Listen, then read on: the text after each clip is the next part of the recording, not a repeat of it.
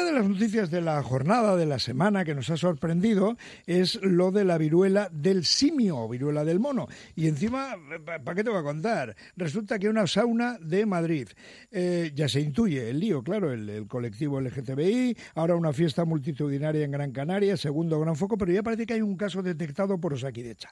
Nos vamos a ir hasta el hospital Quirón Salud Vizcaya para hablar con el jefe del servicio de alerología e inmunología de este hospital, que es el doctor eh, Ignacio. ¿Cómo estás? Buenos días, eh, bienvenido. Buenos días, Agustín. El doctor Ignacio Ansotegui, que nos acompaña ya. Y bueno, Ignacio, la primera pregunta es obligada, ¿verdad? Porque estamos oyendo todo el día hablar de ello, pero ¿qué es la, llamada viruela del simio? Bueno, pues eh, la viruela es, bueno, es una infección vírica que, que realmente, si nosotros nos basamos en lo que fue la viruela humana eh, que es, digamos, una prima de esta del simio, eh, es aquella que causó estragos eh, en la población desde hace, hay datos casi desde, desde la época de, de los egipcios, es decir, desde hace muchos, muchos años, y que hasta el año prácticamente, los años 80, ha habido una, transmisión a nivel mundial, pero gracias a la vacunación se consiguió controlar y prácticamente se consideraba erradicada. Esa era la, viruela humana. Esta es una especie de, primo que no afecta tanto, no es tan grave eh, en los humanos como la humana y eh, se han dado algunos pequeños focos eh, en, en África y estos pequeños focos que se han ido detectando a lo largo de los años eran contenidos, eh, aparecían igual en algunos pocos casos, desaparecían, etcétera.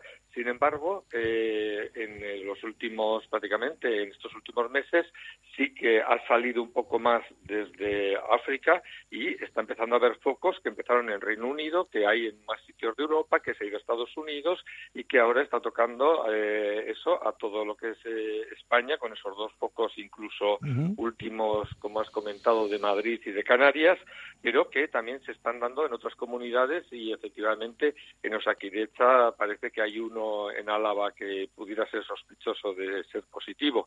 Y digamos que es una infección vírica eh, que eh, se comporta parecido a lo que era la viruela humana, con esa creación de, de esas lesiones que empiezan como pápulas, luego pústulas y que al final dejaban cicatrices, como era la antigua viruela, y eh, pero eh, un poquito más leve, pero realmente es un problema porque es un virus y después de lo que nos ha ocurrido en los últimos años, yo creo que estamos un poco eh, y con razón.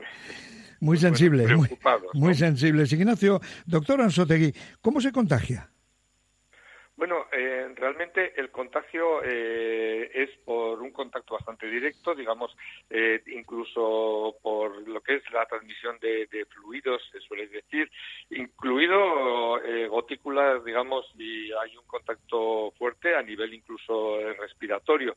También está descrito animales que puedan estar contaminados, que estén poco cocinados y que puedan transmitirlo realmente la transmisión persona a persona no es una transmisión tan fácil, ni mucho menos como lo que hemos vivido, pues si lo comparamos con el COVID o con otro tipo de, enfermedades. Es decir, tiene que haber un contagio un poquito más estrecho y, y no es, no es en principio tan fácil como eh, como lo que hemos vivido en las otras eh, pandemias. Amigo, eh, ¿hay, ¿hay vacuna o sirve la de la viruela antigua que se retiró porque desapareció, ¿no? Se erradicó la, la viruela. ¿Hay vacuna ahora, Ignacio? bueno, es que es, sí, es muy efectiva. Bueno, yo creo que para esto es casi mm, bueno ver un poco qué ocurrió con la propia vacuna de la viruela. La vacuna de la viruela, durante muchísimos años, lo que se hacía era eh, se obtenían extractos de las pústulas de la viruela menor que había y se inyectaban, que era lo que se llamaba variolización. Y esto se hizo durante muchos años hasta que Jenner fue el que descubrió que hay otra viruela que es la viruela de las vacas, que eh, lo, aquellos que eran ordeñadores y que tenían unas lesiones parecidas, eh, esas lesiones les protegían de la viruela humana. Esto, en este caso, era el virus vaccina. De ahí viene lo de la vacuna. Fue, ah. digamos, el inventor de la vacuna. Es decir, eh, durante muchos años se ha vacunado a la población con extractos del primo de las vacas. Y ese es el que protegió todo eh, a todas las personas para la viruela humana. En este caso, esa misma vacuna eh, que se obtiene eso de otro primo de, la misma familia de virus eh, ha protegido y fue la que consiguió erradicar toda la viruela pues esa vacuna en personas ya quizá bastante ya más mayores, porque ya no se pone, porque al estar erradicada ya no está en el calendario vacunal, sí que sí que están protegidos. Es decir, en caso que fuese, vamos a decirlo, mal dada, eh, tenemos una vacuna que es eficaz y que también sería eficaz para la vacuna del simio.